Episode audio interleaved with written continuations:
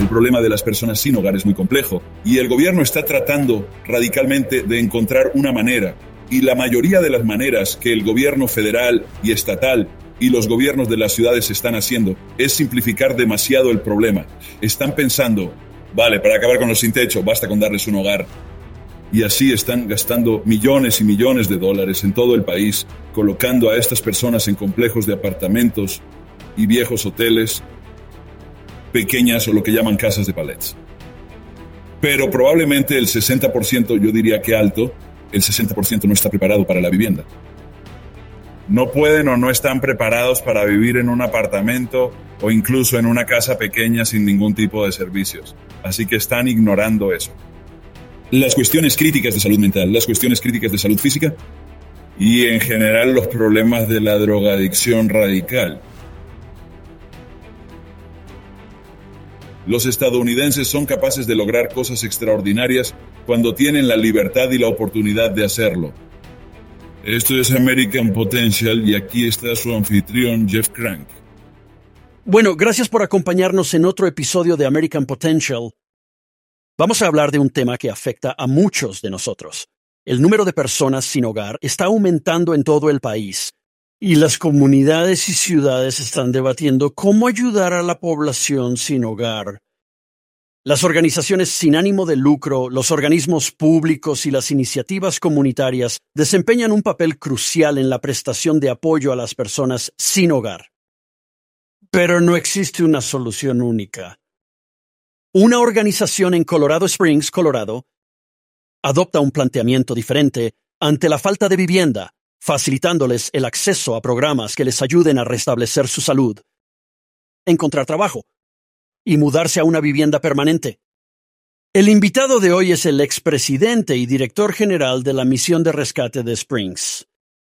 Junto con otras tres personas, escribió un libro en el que explicaba cómo la misión podía trabajar con los sin techo, a la vez que ofrecía servicios a bajo coste.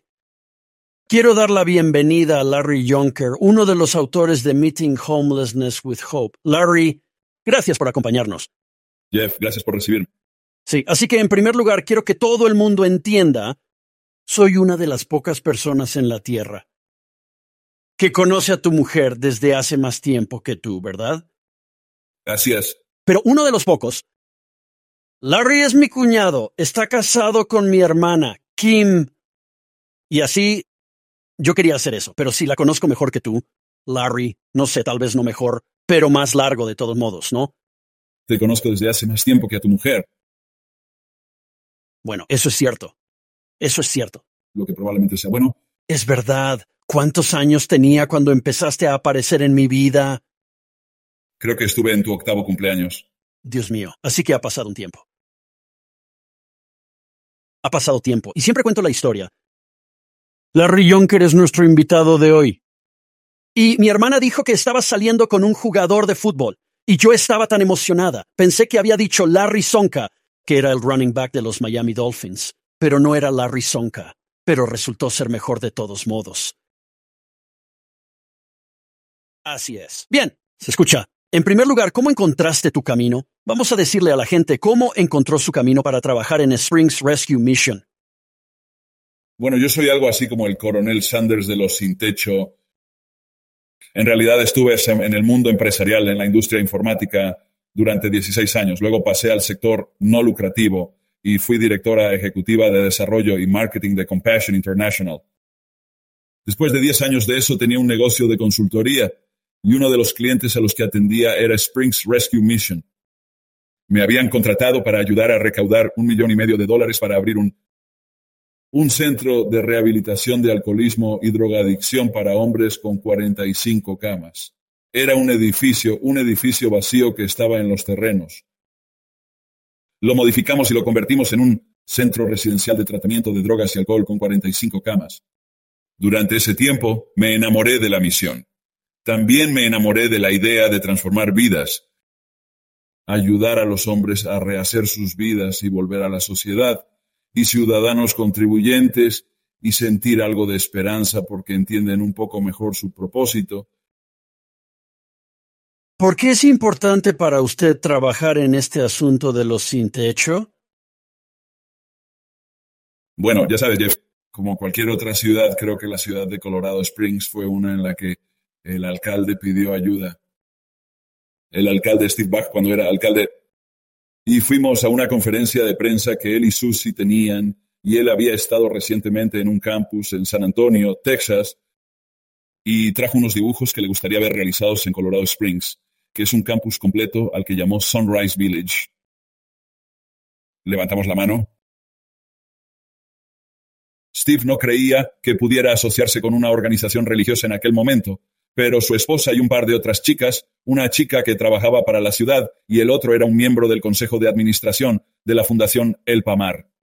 Eh, les gustó, así que empezamos a trabajar en cómo sería. Y en realidad, Amy Cox empezó a redactar el plan para Colorado Springs en torno a nuestro plan. Sabíamos que, que teníamos que poseer el terreno, Sabíamos que teníamos que poseer los bienes inmuebles. Y yo tenía un consejo que creía en mí y también creía que no te puedes equivocar en el sector inmobiliario. Así que supe que teníamos que ser dueños de los bienes inmuebles y empezamos a comprar las propiedades alrededor del actual campus de la misión de rescate de Springs. Así que personalmente nací con compasión por la gente que está rota, ya fuera acosado en la escuela o cualquiera que fuera el propósito. Simplemente Sentía compasión por la gente que luchaba y había perdido la esperanza, así que encajaba perfectamente conmigo. Cuando fui a la misión de rescate supe que eso era exactamente lo que Dios quería que hiciera. Y la misión de rescate de Springs, por cierto, es una organización cristiana sin ánimo de lucro, ¿verdad? La tiene, es una entidad basada en la fe. Así es y encontró la manera de trabajar y asociarse con el gobierno, con la ciudad de Colorado Springs y otros, hacer eso y desempeñar realmente un papel importante aquí. Bueno, creo que, de nuevo, eh, el problema de los sin techo es muy complejo y el gobierno está tratando radicalmente de encontrar una solución. Y la mayor parte de lo que hacen los gobiernos federal eh, y, y estatal y los ayuntamientos es simplificar en exceso el problema. Están pensando, de acuerdo, para acabar con los sin techo, basta con darles un hogar. Y así están gastando millones y millones de dólares en todo el país, colocando a estas personas en complejos de apartamentos y viejos hoteles, pequeñas o lo que llaman casas de palets, que son simplemente tirados juntos, pequeñas casas y pedazos de tierra que pueden comprar, todo realmente, realmente sin ningún tipo de servicios envolventes, y así, otra vez, los refugian o los ponen en algún tipo de unidad de alojamiento, pero probablemente el 60%, yo diría que el 60% no está preparado para la vivienda. Eh, no pueden o no están preparados para vivir en un apartamento o incluso en una pequeña casa sin ningún tipo de servicios. Así que están ignorando ah, las cosas críticas de salud mental, las cuestiones críticas de salud física, y en general los problemas de la drogadicción radical, la adicción a las drogas y al alcohol. Bien. Justo en la carretera de Denver, Denver acaba de anunciar un plan. Van a gastar 500 millones de dólares 500 millones de dólares para la vivienda en los próximos dos años para combatir la falta de vivienda. Ahora, algunas de estas son pequeñas casas como todas puestas en un barrio específico. Ahora, tú y yo hablamos un poco de esto. ¿No crees que eso vaya a funcionar? ¿Correct? Sé que no va a funcionar, Jeff. No digo que las casas diminutas no puedan ser parte de la solución, pero esta solución que están montando no va a funcionar. Deberemos conocer la vivienda pública. A lo largo de mi vida he visto Cabrini Green, he visto Desire Street, he visto viviendas públicas horribles proyectos se convierten en zonas infestadas de drogas y de tráfico de personas. Y eso es lo que hay cuando hay campamentos, cuando hay acampadas. Y así, creo que lo más importante es, y por eso la colaboración con la ciudad era tan importante, y por qué, honestamente, por qué estaban dispuestos a invertir en el físico refugio de estas personas, que no es no el, ciertamente no el desarrollo espiritual, sino la, sino la salud física. Y así tuvimos un alcalde que tuvo el valor de hacer, hacer una ordenanza de sit. Así que no se podía permitir que los sin techo se tumbaran en las aceras o se sentaran en ellas en el centro de la ciudad, o no se les permitía quedarse tirados en la acera y en estado de estupor. Y eso fue lo primero para lo que no estábamos preparados cuando aprobaron esa ley. John ciertamente consiguió un montón de empuje de la ASLU y diferentes lugares, pero no tardamos en construirlo. Nuestro campus incluía un patio al que podían venir a sentarse y tumbarse en una zona con servicios integrales. Nosotros también se puso duro y aprobó la prohibición de acampar. Y así comenzaron el proceso de gastar los recursos. Limpiar los arroyos, limpiar los ríos. La gente acampa alrededor del agua y ahí es donde surgían los campamentos de los sin techo. No estábamos tan mal como la mayoría en cuanto a acampadas en las aceras, pero iba en esa dirección muy rápido. Y así tenemos un montón de cursos de agua y por lo que la limpieza de los cursos de agua necesarios para evitar que sean demandados. Y John era abogado. De hecho, fiscal general del Estado en un tiempo, entendió que teníamos que tener camas. Y así comenzamos el proceso de empezar con 180 camas para hombres y mujeres en nuestro plan a más de 450 camas en la actualidad. Y más de la mitad de ellos fueron pagados por la subvención de desarrollo comunitario de la ciudad y pagaron eh, por la construcción de este refugio. Y luego proporcionamos los servicios integrales con todos nuestros ingresos por donaciones. Así que esta idea de que eso es viejo derecho. Proporcionar viviendas a la gente, ¿no crees que vaya a funcionar? No ha funcionado en el pasado, cuando el gobierno simplemente entra y hace viviendas gestionadas por el gobierno que en muchos casos se convierten en una terrible trampa para las personas que están atrapadas allí y no pueden salir. Y eso es en lo que creo que se va a convertir esto en muchas comunidades. Y ves comunidad tras comunidad pensando que eso es compasión. Y esa es la manera de manejar la falta de vivienda. Pero usted dice que se equivocan al pensar que eso va a resolver el problema. Bueno, de nuevo, no están listos, así que la gente no está preparada para entrar en una vivienda y desde luego no les están ayudando a rehabilitarse para que puedan volver a trabajar. Creo que los lugares que han funcionado, honestamente, la comunidad de casas pequeñas en Austin, Texas, la gente paga 450 dólares al mes de alquiler y los constructores de la comunidad construyen pequeñas casas en una comunidad muy, muy agradable. Y han construido una comunidad. Es un sacerdote católico, es el que se llama Panes y Peces. Está en Austin. Y es una de las comunidades más limpias y agradables en las que he estado. La ciudad puso una ruta de autobús para ir al pueblo. Y he visto tanta dignidad allí porque todos los que trabajan se suben al autobús y van a trabajar. Y los que no pueden trabajar 450 dólares al mes es una gran parte de su uh, SSI o beneficios para veteranos, pero también les da, tienen oportunidades de empleo allí, así que tienen cosas que hacer. Tienen una granja, tienen cosas que pueden vender y ganar un poco de dinero extra para poder coger el autobús a la ciudad. Ya no son personas sin hogar. Están alojados y el número de ellos que están dejando las drogas y las drogas duras es asombroso. Así que ese es un ejemplo de un área. San Antonio tiene el campus, tienen 44 acres y tienen servicios completos, servicios integrales. Lo que les falta, y creo que es clave para nosotros, es la comunidad religiosa. Tenemos, ya sabes, de nuevo, estamos basados en el cristianismo. Y para los que tenemos muchos servicios y cosas disponibles para ellos que quieran venir.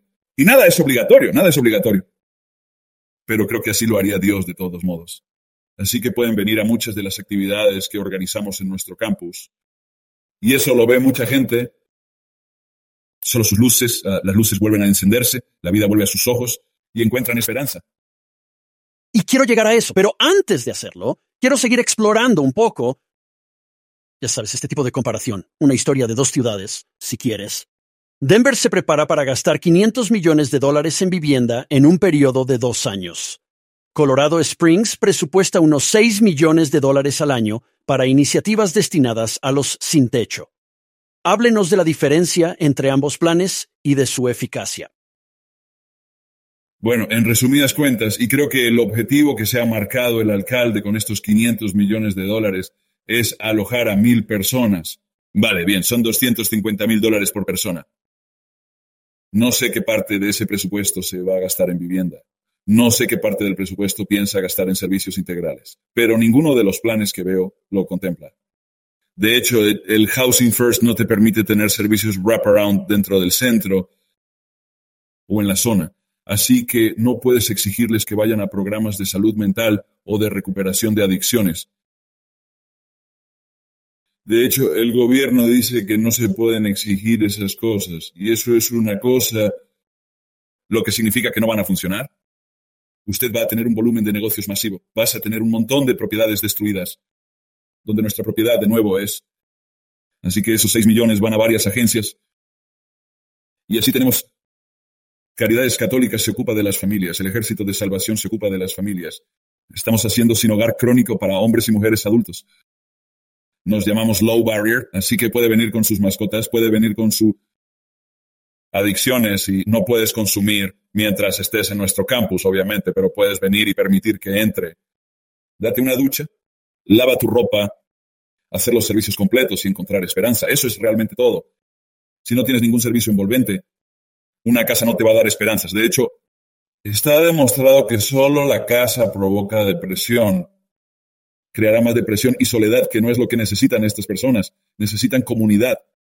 Y por lo que tiene que construir una comunidad para estas personas y está estrictamente regulado. Así que si tienen suficiente aplicación de la ley en estos edificios para evitar que destruyan la propiedad, se va a sentir como una prisión.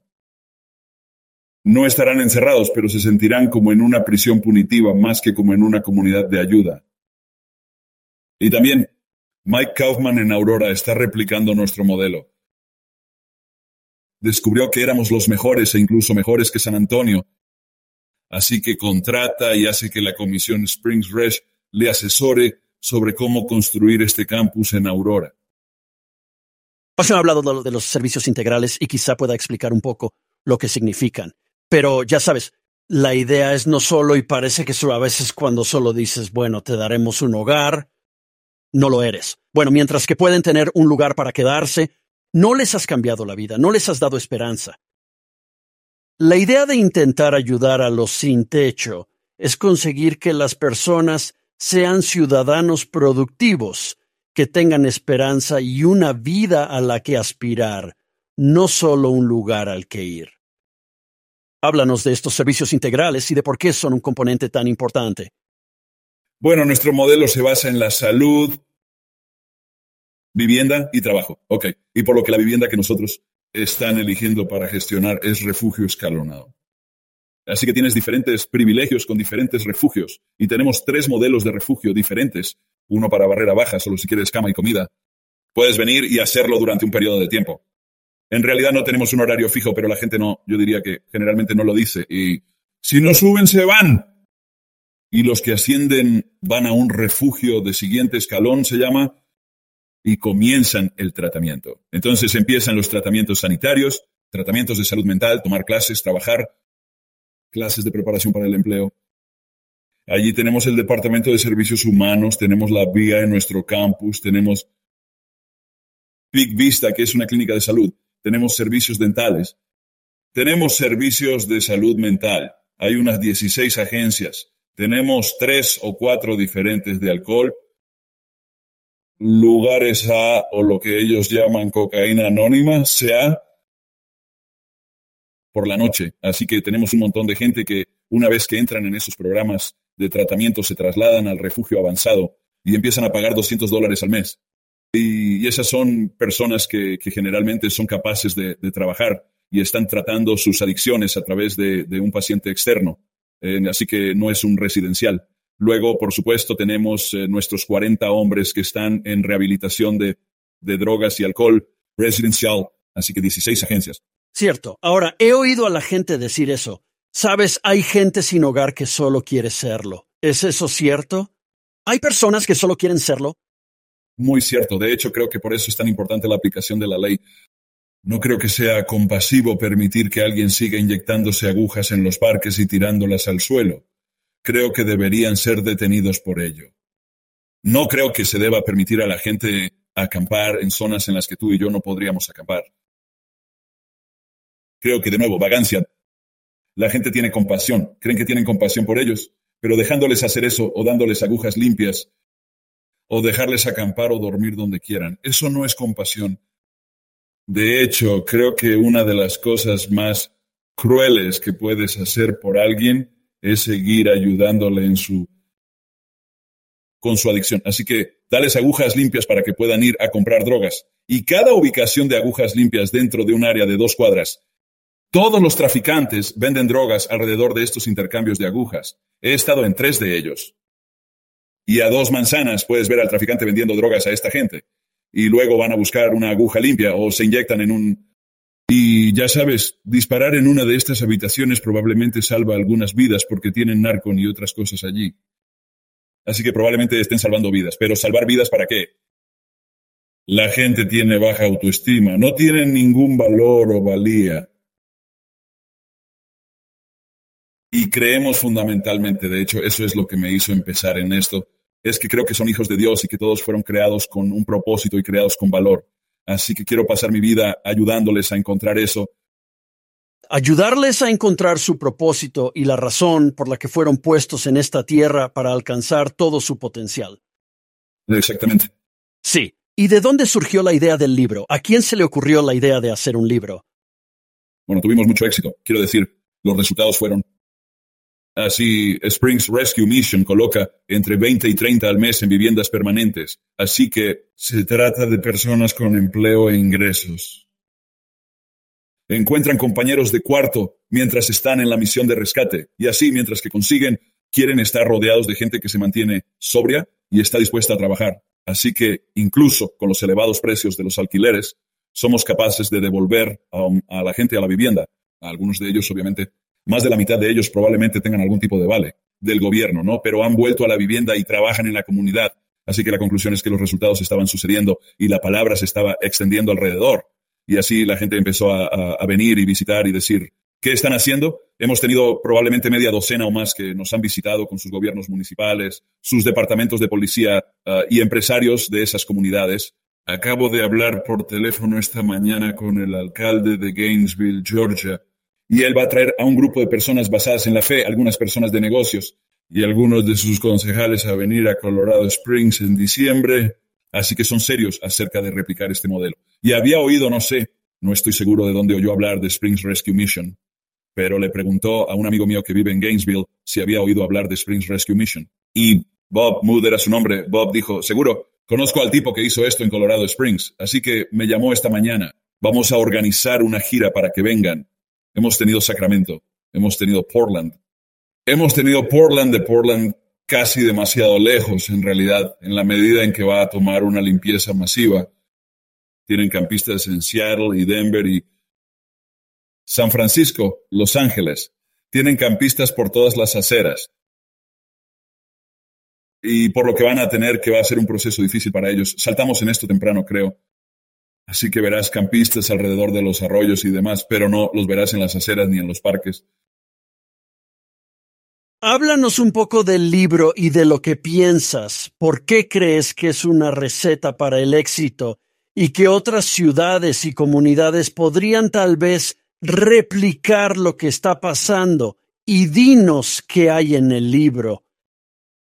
Bueno, creo que en el lector medio, el ciudadano medio como nosotros, Creo que hay una historia, una historia de cinco capítulos sobre una persona que pasa y experimenta el programa en la residencia Springs, algo así como una forma de novela. Y eso se entreteje a lo largo de todo el libro. Tiene algo de historia y muchas filosofías básicas, cosas como la salud, el trabajo y la vivienda, cosas como la agencia. Um, así que tenemos modelos de programas que se describen allí sobre las formas en que ayudamos a estas personas a encontrar esperanza. Hay programas que utilizamos programas de trabajo que utilizamos, programas de salud mental que utilizamos en nuestro plan de estudios. Y luego pasamos a las cosas tácticas. Por eso hay cuatro personas. Jack Briggs es el actual CEO. Mike Hamill es un viejo amigo que tenía y Hastra, que estaba en nuestro refugio, ha sido un viejo amigo mío y él es el autor o el escritor real. Es el escritor del libro, así que escribió la parte de la novela, escribí gran parte de la historia y de la asociación y muchas de las cosas que creo que son fundamentales para que esto funcione. Hablo mucho de los tres sectores trabajando juntos. Así que tenemos una gran comunidad empresarial que participa financieramente en esto, no en la medida en que lo está Microsoft en Seattle. Están tirando su dinero. Por lo que a mí respecta, están tirando su dinero porque apoyan programas horribles. Los tres sectores trabajan juntos en Colorado Springs y queremos repetirlo. Quiero gastar, como dije, el resto de mi vida yendo por ahí y enseñando y ayudando a ciudades y organizaciones a montar este tipo de cosas. Así que el libro fue en realidad una recomendación de Steve Chuck. Dijo, Larry, tienes todos estos resultados y tienes gente interesada en ello. ¿Por qué no escriben un cuaderno de trabajo? Y en lugar de escribir un cuaderno de trabajo solo para que lo vean las ciudades, empezamos con una especie de todo incluido, porque creemos que hay muchos malentendidos. Si usted no entiende el problema y no lo hacen, entonces la fuente única es una solución. Bueno, si el problema es que no tienen casa, démosles una casa. Bueno, de nuevo, eso es solo ingenuidad. No entienden la situación ni por qué la gente está así. ¿Qué crees que aporta o aportan los políticos? Supongo que lo preguntaría así. Los políticos que quieren hacer el bien y quieren resolver un problema. La falta de vivienda es un problema. Ya sabes, pero luego quieren resolver el problema. ¿Simplemente saltan sobre estas algunas de estas malas ideas? Quiero decir que eso parece ocurrir a menudo, y es fácil tomar el dinero de otra persona a través de los impuestos, confiscarlo y luego Desperdiciarlo, como usted dice, está ocurriendo en muchas comunidades, a veces en malos programas. ¿Son los políticos bien intencionados los que lo hacen? O creo que tienen un buen corazón, o puede que piensen que están haciendo el bien. Pero creo de nuevo que en el fondo es como la mayoría de nuestros políticos liberales creen que el dinero resuelve todos los problemas, y no es así. Hace falta el potencial americano. Se necesita gente que los ciudadanos que se levantará. Entonces, el tipo que tuviste en tu programa antes que está marcando la diferencia en su comunidad. Y él salió de esa comunidad, así que lo entiende mejor que la mayoría de la gente. Supongo que mi esperanza es que surjan personas como él que lean este libro y comprendan que pueden marcar la diferencia en sus comunidades con la gente que les rodea. Pueden exigir un cambio a los políticos que eligen para el ayuntamiento en particular y a su alcalde su liderazgo para cambiar para hacer cambios. Y las empresas sí que pueden influir porque son las que dan el dinero a los políticos que gobiernan. Y para mí, si empiezan a exigir cambios, y yo no, ya sabes, ciertamente creo que esto es buen conservadurismo, pero creo que todo el mundo estaría de acuerdo. De hecho, en nuestros apoyos, conoces a John Hickenlooper, es senador por Colorado. Bueno, una de las cosas que John al menos entendió cuando empezó un programa llamado una congregación, una familia era que la comunidad religiosa podía ser un buen socio con él para acabar con el sinogarismo familiar. Dijo que hay mil familias sin hogar y hay mil iglesias. Si cada iglesia acogiera de una familia, podríamos acabar con el sinogarismo familiar. Bien, que era un gran plan. De hecho, lo pusimos en marcha en Colorado Springs antes de nuestro programa y de hecho se lo pasamos a Caridades Católicas. Se llama Alianza de Mentores Familiares y está dirigido por Caridades Católicas, un programa muy exitoso de vivienda familiar. De todos modos, de nuevo, es solo... Sabes, Jeff tenía 60 años cuando empecé con esto y creo que tenía mucha experiencia y mucha experiencia práctica y, y entender cómo el trabajo desempeñaba un papel en mi valía. Y encontré un valor aún mayor cuando pude hacer esto.